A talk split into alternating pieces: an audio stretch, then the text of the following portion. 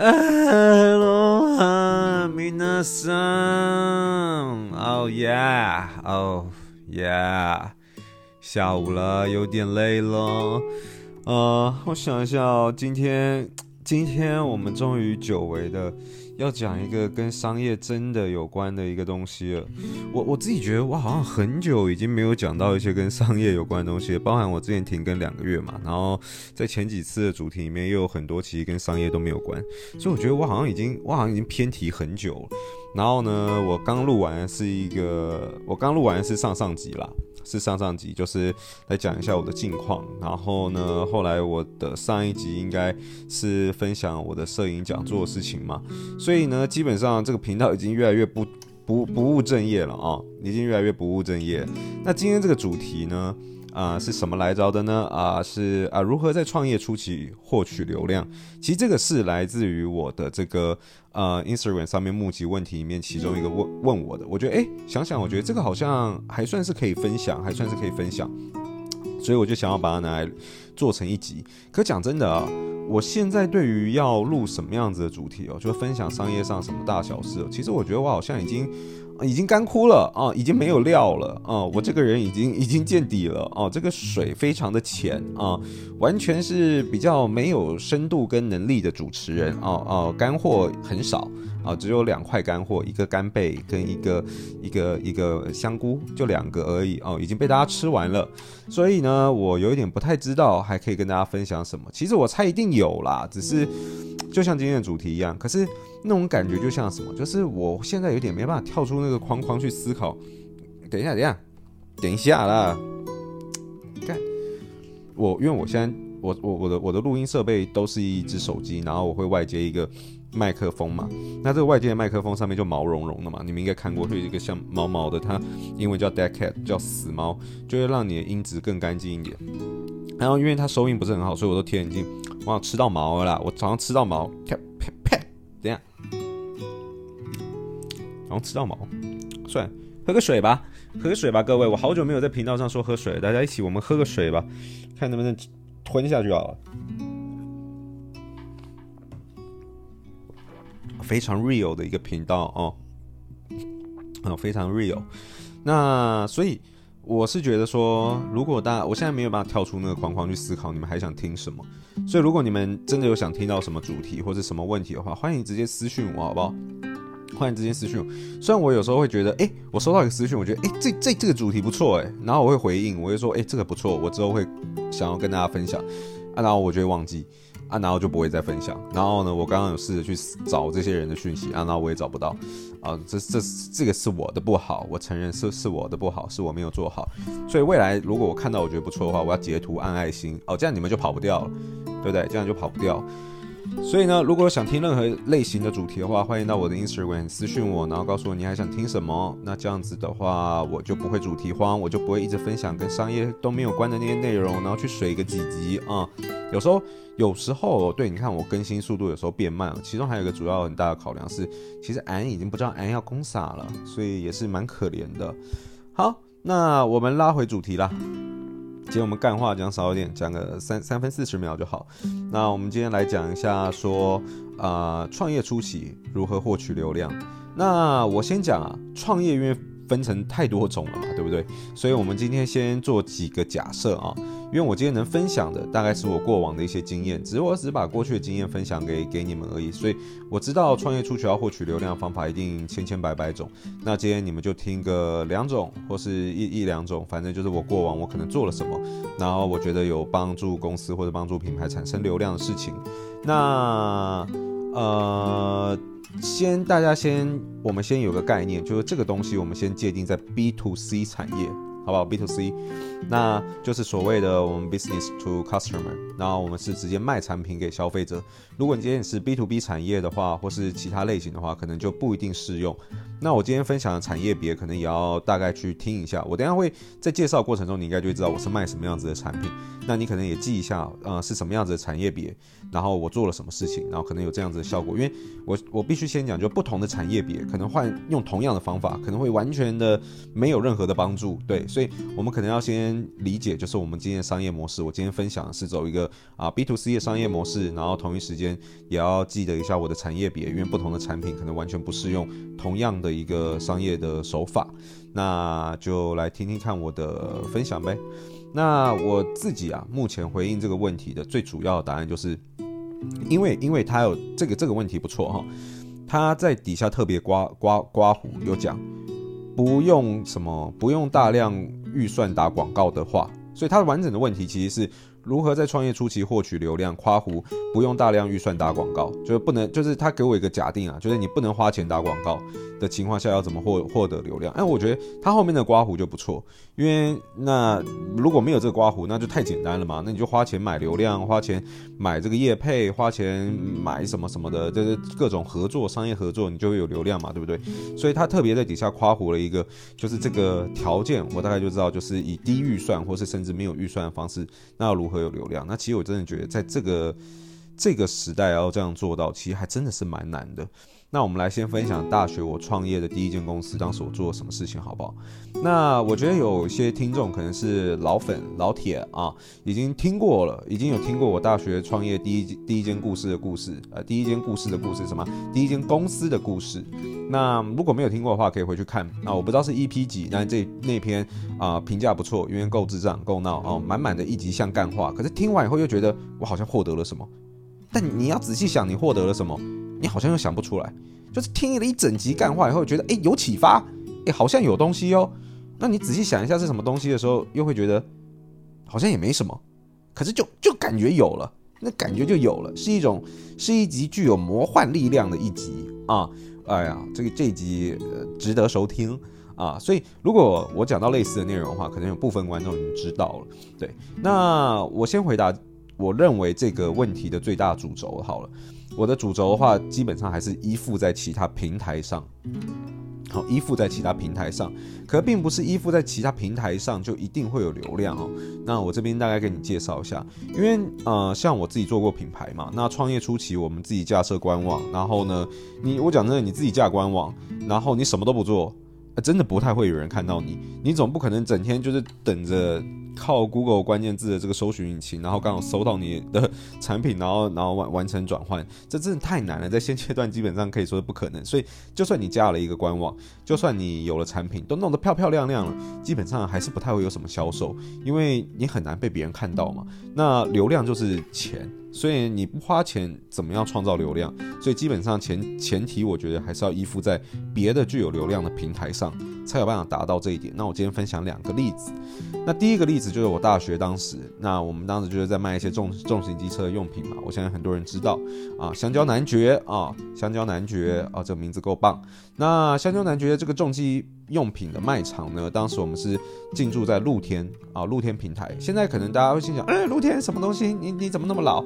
哎，对，现在不太红了。现在红大家都是虾皮嘛，对不对？大家都用这个。可是当时在我那个年代，我当时大概七八十年前的时候，当时大部分比较多人还是用露天拍卖啦。对，那那个时候露天拍卖算跟雅虎奇摩拍卖吧，这两个是主流。那呃，以比较。那个时候，其实就算这两个是主流，其实还是有区分。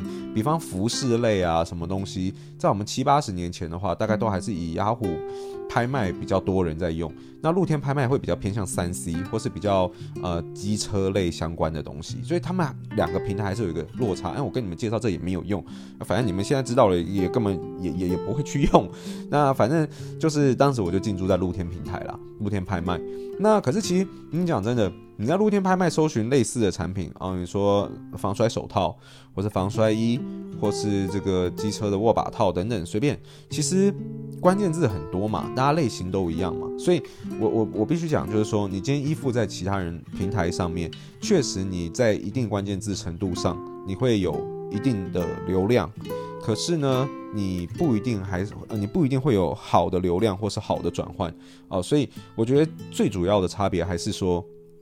你还是要想办法做出差异化。那你的差异化可能可以拆成两种方向，一个就是产品差异化，比方说哦，假设我们我们是随便举例好了，我我今天大家大家都卖登山的后背包好了，那我可能是因为我有自己的设计设计设计团队，然后所以我做出来的包包可能就是比较好看，功能性就是比较强。那即便可能假设大家都在 Momo 卖哦，都有流量，搜寻后背包的时候，可能就更多人会去看你啊，图片比较好看，然后呢感觉功能也比较强啊，你可能可以透过产品本身的差异化去达到一个。啊、比较大的一个流量的区隔。可是，如果今天创业初期，你跟我当时大学创业一样，其实我们拿的东西，很多人其实都很类似哦。我们当时就是以 OEM 为主，不是走 ODM，我们不是自己设计的，所以 OEM 其实很多东西都拿公版的。在这种情况下，其实你的东西跟别人东西几乎长一猫猫一样一样嘛，对不对？那你在产产品本身没有办法做出差异化的前提下，你要怎么做出流量呢？那呃，我可以分享当当时我看到两个例子啊，那一个是我自己，一个是别的同行，那我们两个这样做，那方法完全不同，可是确实都创造不错流量。那有听我的这个呃创业故事的小伙伴应该已经知道了啊，小伙伴啊，啊大陆用语啊，小伙伴应该已经知道了，就是我当时是就是这个佛心老板啊，佛心老板，当时呢我一定会在我的简介底下打一个佛老板的心情小语。哦，佛老板的心情小雨，我介绍完我的产品后，我就打佛老板心情小雨啊、那我就打一些比较幽默一点的东西啊，比方说什么佛老板今天穿了这件防摔衣以后，晚上去夜店，在舞池中间直接开始风车，转了三百多圈都没有停，身体完全不会痛，妹子全部贴上来，这么棒的防摔衣你还不买吗？嘴不嘴？是不是超嘴？然后呢，还卖了安全帽。然后安全帽有个品牌叫马鲁森哦，它是日本的。那它是直直接中译中中文翻译就叫马鲁森。说自从我买了马鲁森这个品牌以后，我呢有了马字哦，的马就是对那个我有了马字，然后有了对就比较脏一点啊，不好意思，如果是女性听众的话，哦不好意思，又有第二个字啊，对对对对不对对不对？然后呢，我也同一时间。能屈能伸，哦，我也能伸了哦。哎呀，我们就不要讲的那么直接。这一台不是你们那种脏脏台，好不好？不是你们期望听到那种脏脏的东西。我如果讲这个，我怕会有一些低评价，所以呢，我们今天要保守。所以呢，马鲁森，我讲到这边，你们大概心里也知道我要暗示了什么嘛？那所以我就说我我当时这个马鲁森这个安全帽就这样子。那还有防摔手套啊，还有什么什么，就是反正我就是每一个都会打心情小语。然后后来就是我应该也有跟大家分享过，到后来就很多人会去特别等我的这个心情小语，想要听我这个心情小语。那所以我就知道，哎，原来我无意之间在打这个嘴炮过程中，这个这个幽默的过程中，其实我已经在跟其他就算跟我卖一样产品的的卖场，已经做出了一个蛮大的区隔。因为我当时有发现，诶，我的销量会显示出来嘛？为什么就是比人家好？大家又不知道我长得很好看这件事情，我又没有放我自拍照，对不对？大家怎么知道佛老板佛老板好帅，要跟佛老板买？所以感觉应该也不是这个原因。最后发现就是心情小雨，对，所以。我觉得就是真这这是我自己的一个差异化，那也确实让我在继付其他平台的情况下，在没有太多资源跟广告预算的前提，做到了一个蛮不错的流量哦。然后第二个的话是我的同行，当时也是卖类似的东西，那他也是来一个狠的哦，他也也很狠哈、哦，他呢基本上呢就是所有东西都找大奶妹拍，那防摔衣它怎么拍呢？啊、基本上呢，就是啊找大奶妹，然后呢直接单穿防摔衣，里面里面没有穿衣服，哦没有穿哦，完全没有穿哦，就披着一件防防摔衣，然后防摔衣就遮住点的地方，然后呢，可是他没有把它拉起来，所以呢中间你就看到两球，这样两个半球，啊，那你们也知道买这种东西的人，基本上应该是男性市场，男性 TA 居多嘛，看到这样子的封面，能不点吗？能不点吗？你明明知道你现在滑的时候就是看到一个小的缩图，你知道你只要点进去就可以看到更大张的，你会不会点？我是不会啦。呃，哎，你会吗？男生、女生现在都不要听哦。女生、女生，你们先、先、先、先冷，先不要管。我们现在是男生在 Men's Talk 的一个时段，其他男生你们会吗？你们是不是会？你们好恶心哦。你们好恶心，我是不会啦，我是不会的，啊，基本上对我是不会的，也不会的。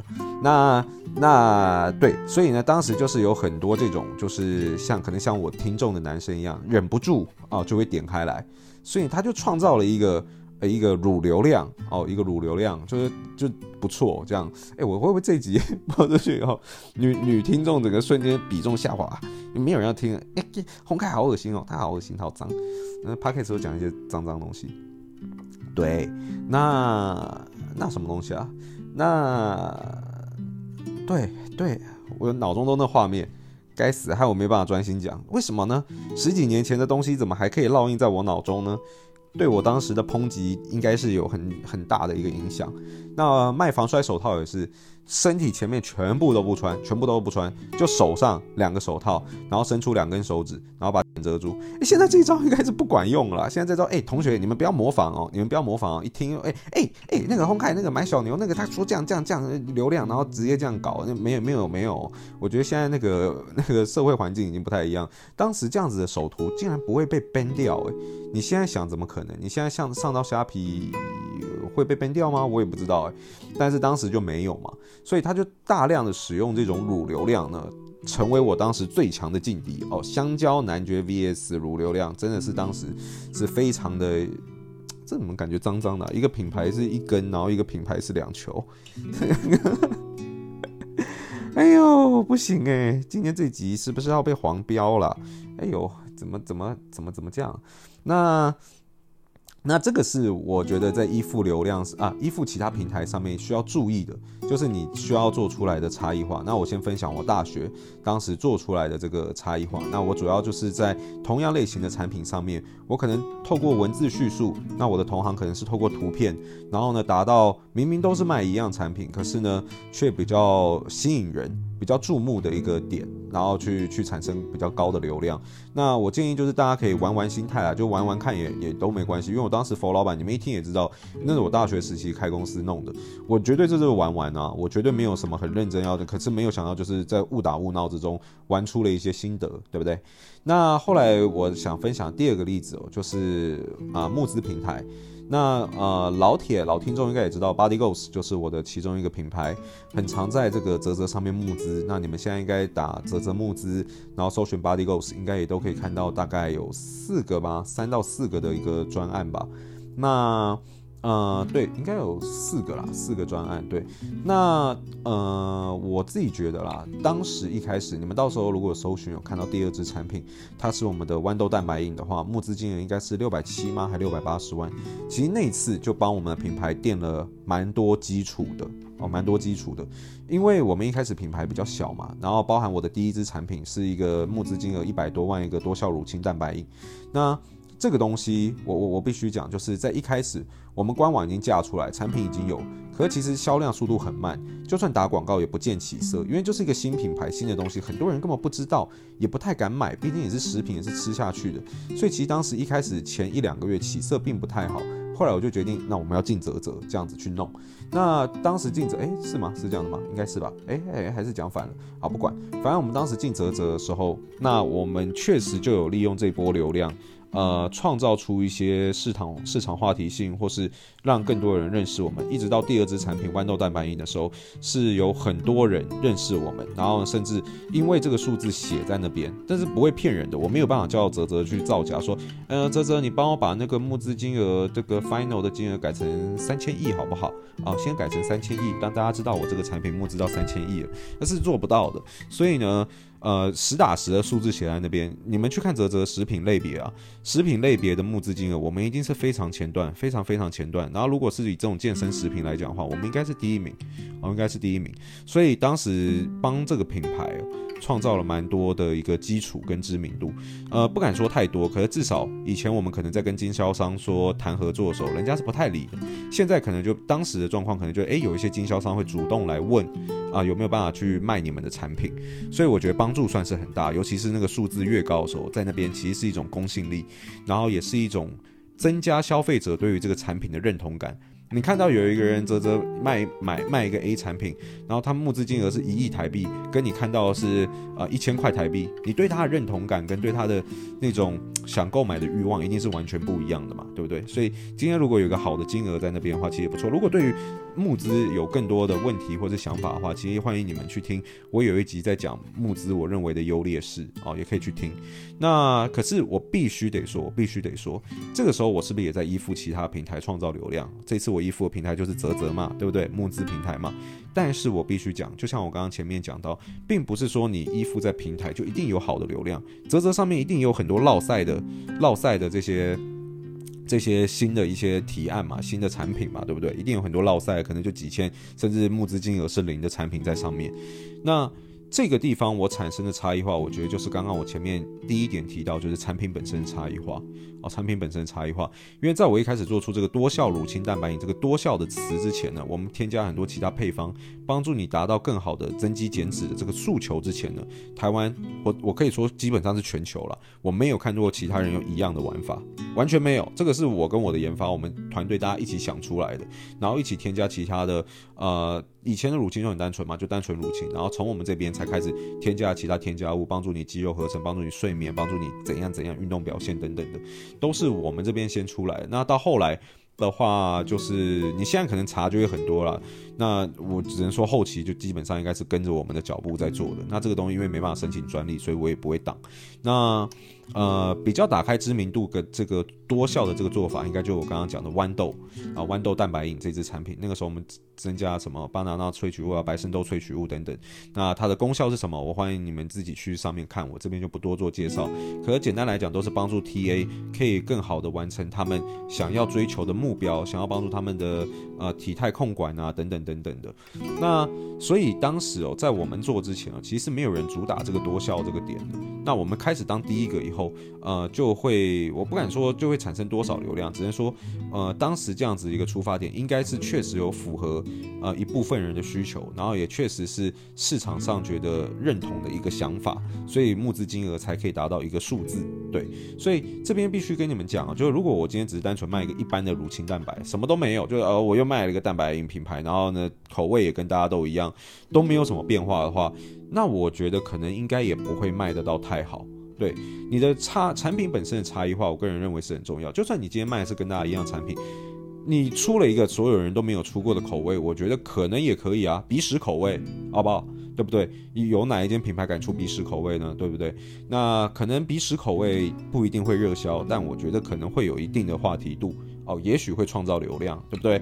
是吧？你不可能否否认吧，对不对？如果哪个乳清品牌突然出了鼻屎口味，或是狐臭口味，哦，那个应该都会有一种有一种很恶心的感觉，基本上是不会有人要买，但是呢，应该会有人讨论，那就是胡胡打瞎闹，对，那。呃，所以，所以我我个人是要跟你们讲，就是说，在泽泽这个例子跟呃提供你们的一些想法的时候，我希望你们知道，就是说，产品本身差异化其实是很重要。不然，如果你没有做出差异化，又在募资这种特别看重产品差异化的平台上面，呃，公开的去做募资或是预购什么都好，呃，成效可能不会到太好。对，所以总结啊，我想跟大家讲一下，在我今天的想法里面，毕竟我知道了，就是说你你要在创业前期啊、呃，开公司的前期，品牌前期，如何不靠花太多钱、花太多预算打广告的情况下创造流量，其实方法很多种啊。我今天大概总结来讲，其实我也就是讲一种，其实基本上就是依附其他平台，只是我又把这个依附其他平台分成不同的状况去跟你们分享，然后用我过去的例子。当然方法一定还有很多，但我觉得这就可以大家一起去想。比方说我办个抽奖也是嘛，对不对？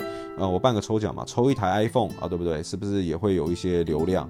等等的，可是我觉得这个东西就比较烂大街了，因为每个人都在抽 iPhone，所以你抽 iPhone 分分享转发贴文抽 iPhone，会不会还有办法像以前刚开始有这个 campaign 的时候产生这么大的行销效益？我相信可能就已经不一定会有，所以你可能要抽一些别的东西，也许就有哦，抽一台民航机哦，对，就是呃一民航客机这样子，那这样可能就会有流量啊。可是这个花的钱可能会比打广告还要多啊，这样好像也没有回答到他的问题。那反正我是觉得，就是方法一定千千百百种啊，这个可能就是要大家集思广益，但。如果你一直去 follow 其他人已经做过的做法的话，其实应该效益未必会到很大了。那今天想跟大家分享的就是啊，依附其他平台。那依附其他平台的时候，请记得我在我就这边帮你们 summary 一下啊，分成两两种情况，一个可能就是产品差异化本身去做出啊区隔，那你可以在这个平台比较耀眼，然后呢更多人看到你。另外一种情况，如果你产品真的没有什么差异，我觉得你可以透过内文啊、图片啊等等任何方式，然后呢去让你自己的产品啊、用其他的方式，可是一样还是要做出区隔化。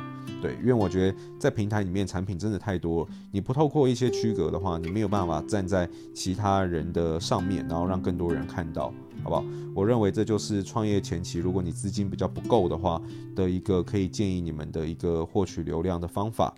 好，那我觉得今天这期内容应该就差不多到这边哦，二十五分钟啊，时间抓的差不多，啊，最近都是小短片，那。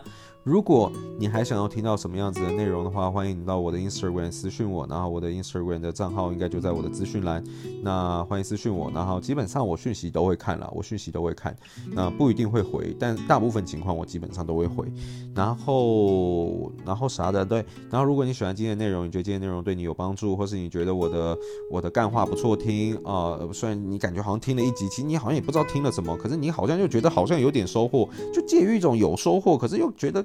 干是不是又在浪费时间的感觉？就介于这种这种这种模糊地带。可是你感觉还不错，还不错的话，欢迎在底下给我一个五星评价，然后然后给我一些美言也好啊，说 Steve 好帅啊，佛老板赞赞啊之类的啊。如果你今天觉得不怎么样的话啊，就拜托不要留言，拜托不要留言啊。好好，我我我就拜拜拜托不要给我评价。哎啊，好，那今天这就是这期的内容啊，希望大家会喜欢。那我们就下个礼拜再见，大家拜拜。